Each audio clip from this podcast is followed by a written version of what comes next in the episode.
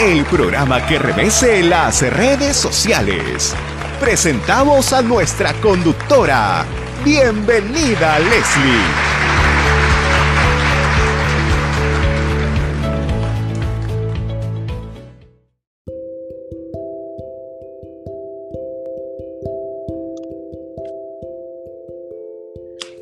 Tardes amigos, ya buenas noches. Soy Leslie Yatas en la dirección de Entérate con Leslie. Estamos enlazados ¿no? vía postcat, vía Zoom, con el doctor eh, Javier Francisco Magallanes Mendoza. Él es abogado, eh, especialista en derecho civil, procesal civil, incluso magíster en dicha materia y docente universitario con una amplia experiencia en el ejercicio profesional.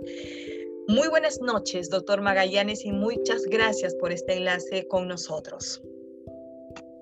Buenas noches, Leslie, gracias por este, eh, contactar para efecto de compartir algunos conocimientos, eh, sobre todo que el derecho es, es demasiado amplio. ¿no? Sí, doctor Magallanes, justamente apocando a su, apelando a su, a su profesionalismo, es que quisiéramos en este breve eh, tiempo eh, compartir algunas reflexiones en lo que respecta a la acción de amparo dictada por el tercer juzgado constitucional transitorio que ordenó la suspensión del proceso de elección de miembros al TC y que el Parlamento ha hecho caso omiso esta mañana ¿no? a esa decisión judicial y ha continuado con el procedimiento y ya tenemos incluso tres candidatos que no alcanzaron los 87 votos. ¿Qué opinión le merece, doctor Magallanes, esto, la decisión de la juez y también la respuesta del Parlamento frente a esa decisión? Eh, bueno, en mi opinión, este, están generando una crisis entre poderes por cuanto eh, la administración de justicia eh, es establecida por, la Constitución y eh, ya el Tribunal Constitucional ha establecido de que se tiene necesariamente que acatar y cumplir los mandatos, tal como así lo establece el artículo cuarto de la Ley Orgánica del Poder Judicial. Lo que sucede es que el, el, el Congreso tiene un reglamento y en mi opinión han tratado de o sea, tácitamente ellos están reconociendo que existe un mandato judicial, pero nadie quiere asumir eh, la responsabilidad. Por eso es que ellos han buscado un artificio en su propio reglamento y, al parecer no, no asume la, no asumió la, presidencia ni la, ni la vicepresidencia y han elegido a otro nuevo a fin de que a fin de que no asuman responsabilidad porque ellos tampoco están seguros de que lo que están realizando es lo correcto, porque si, si fuera así, no habrían hecho esta estrategia de, este, de que la presidenta baje al llano. Entonces, en mi opinión, eh, existe eh, un activo de que ellos eh, saben de que terminando esta decisión, podrían ser este, sometidos a un, a un proceso eh, penal. Sí, em, solamente para una precisión, cuando, eh, eh, cuando no se vio a la presidenta en la conducción es porque justamente bajó a su curul para sustentar su derecho no a emitir su voto respecto a si estaba o no eh, de acuerdo con eh, ratificar el acuerdo de la Junta de Portavoces que decía continuar, que decidía continuar con el proceso de elección. Eh, eso un poco para precisar el hecho de por qué no se, no se le vio a la presidenta conduciendo la sesión en esos momentos o se refiere a usted a otro momento de, la sesión. No, a ese momento previo lo que ha generado es un, conflicto de, normas. O sea, ¿cuál es la que prevalece? La ley orgánica del Poder Judicial, que en su artículo cuarto ordena acatar y cumplir, dice a cualquier persona y autoridad, ¿no? Y el, reglamento del Congreso. O el eh, artículo 93 de, de, la Constitución, ¿no? Que está en concordancia con el reglamento. exacto, que es una, un, un, reflejo de lo que establece el artículo 93 de la Constitución, pero ellos, este, para efecto de, la decisión de la Junta de Portavoces, aplican su reglamento. Entonces ellos se creen, eh, creen tener un, manto de protección, eh, pero no, en mi opinión, no es así, porque eh, jerárquicamente tenemos que la Constitución tampoco este, desvincula, o sea, no hay ninguna institución excepto el control constitucional.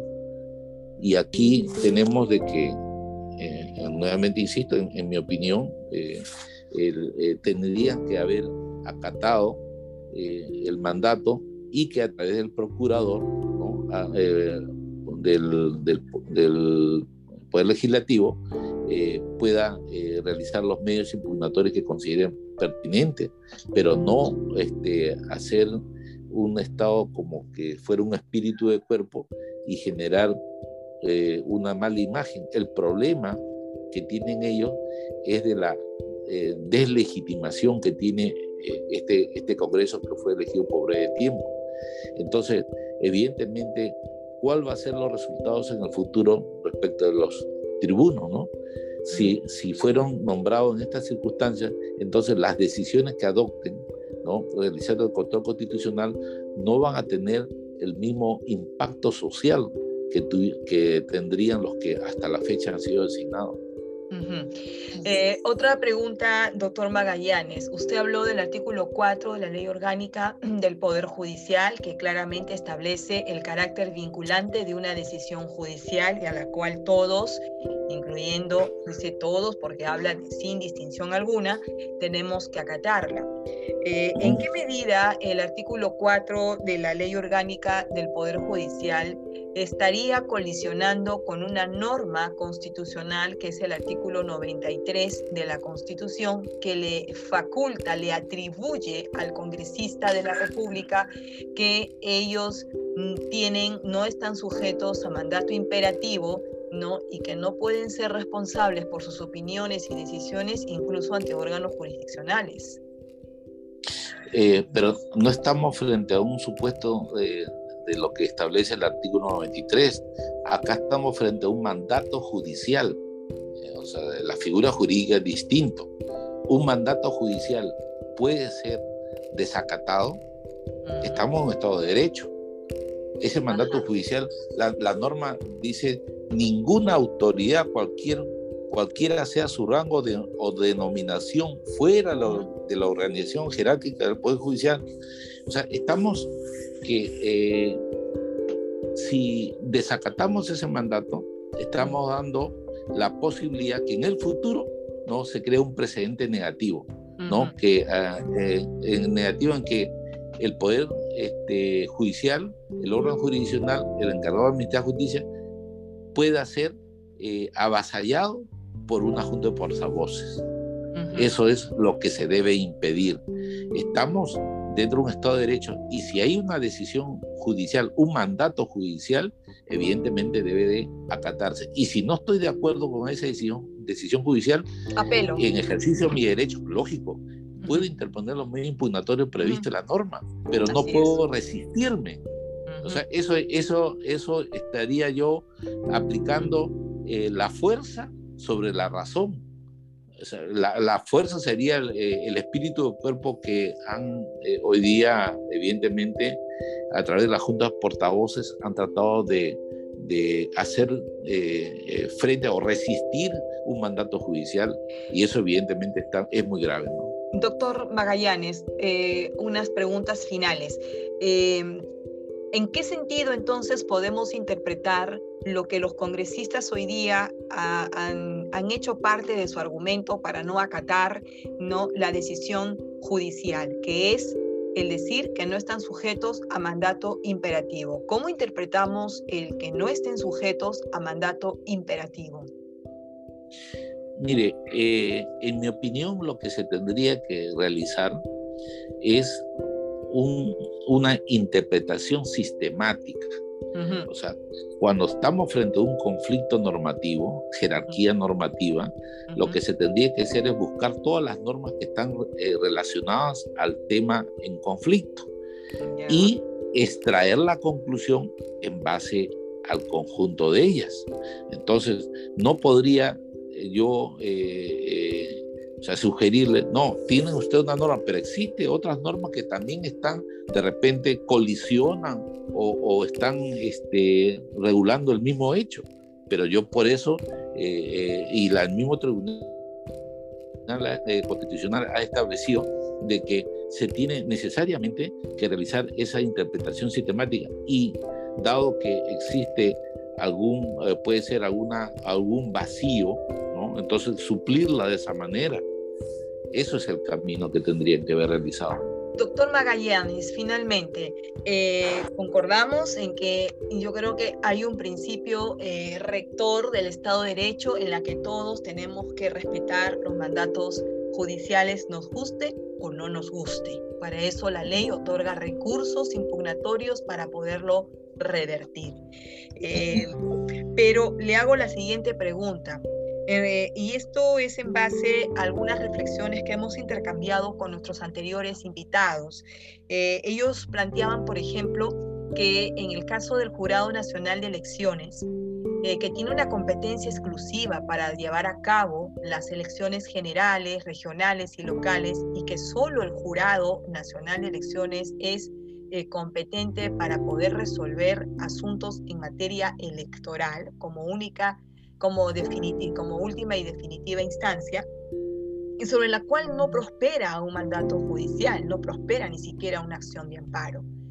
Cuando planteaban el caso de decirnos que eh, en el caso de, por ejemplo, del PPC, una de las reflexiones que nos hacían nuestros invitados es que decían, por ejemplo, ¿Por qué esto cuando a través del Poder Judicial se le pidió al Jurado Nacional de Elecciones que inscriba la lista completa del PPC, el Jurado Nacional de Elecciones le contestó diciendo de que ellos son competentes y, que no podían inscribir esa lista porque ellos solamente tienen esa competencia no a nivel electoral? Entonces, ¿qué está pasando con una uniformidad de criterios dentro del Poder Judicial?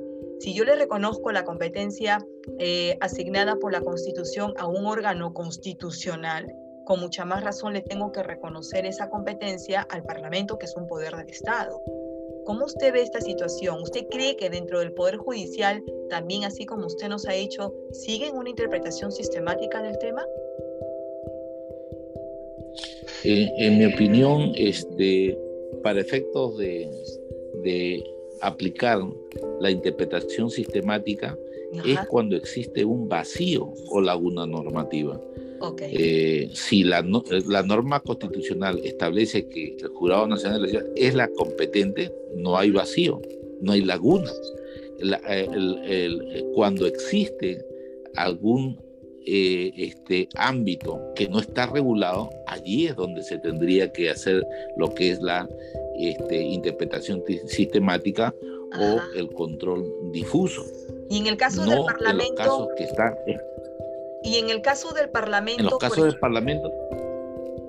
En esta elección. Eh, ningún, su reglamento no establece que el, que el Congreso de la República tenga que motivar eh, la asignación de puntajes a los candidatos, por ejemplo. ¿Por qué tendría el Parlamento que motivar esa situación? ¿Por qué le tendría que eh, justificar o explicar las razones? ¿Por qué, se le, ¿Por qué se le asignó 20, 18, 17 puntos, por ejemplo, a, tales o cuales candidatos? Como ordena la medida cautelar. el, tengo entendido que ellos, este, la comisión encargada de, de, evaluación, realizó un propio reglamento. Sí. Y en ese reglamento es donde ponen esa, ese, ese, ese, requisito. o sea, regulan, ¿no? Exacto, regulan la motivación. Son ellos mismos los que, los que, los que han establecido. todo lo que, en mi opinión, la, la señora jueza lo que ha realizado es, este, como está establecido como, como parte del concurso, esa motivación y está omitiéndose, es lo que eh, lo que le pide estaría tutelando, ¿no? de mi punto de vista. O sea, es el mismo reglamento de la comisión, no el reglamento del Congreso, sino el reglamento de la comisión, la que contiene, me parece, ese, ese, eh, esa exigencia, se podría decir. ¿Por qué? Porque tenemos que una evaluación no es de eh, la evaluación que se hace no es de carácter político, sino de la competencia que tiene el, y si el, reglamento no lo precisara, doctor Magallanes, y si el reglamento no, no precisara que, que el Congreso tenga o que la Comisión tenga que dar una motivación respecto a los puntajes y se da una medida cautelar en que le exige algo que no está contemplado en la norma, en la ley, en el reglamento, ¿cómo queda esa medida cautelar? ¿Sería eh, bueno, un delito de eh, prevaricato? Eh, mire, cuando una decisión está debidamente motivada, suficiente, suficiente y razonablemente motivada, y la decisión está a la luz de la Constitución, porque lo que aquí se tendría que verificar, cuál es el derecho fundamental este, afectado, que tendría que ser en todo caso el debido proceso, ¿no? Porque si el reglamento de la, de establecido por la Comisión decía que tenía que motivar y no se ha cumplido, entonces ellos mismos han establecido un marco de referencia y eh, lo que se está haciendo es el control si se, si se cumplió o no con eh, los pasos que está eh, establecido en ese reglamento de la Comisión. Ok, muchísimas gracias, doctor Magallanes, por este enlace con el programa Entérate con Leslie. Ha sido un placer conversar con usted de un tema tan delicado que ahora agobia al Perú. A usted, gracias por la comunicación. Mm, Hasta otra oportunidad. Buenas noches. Buenas noches.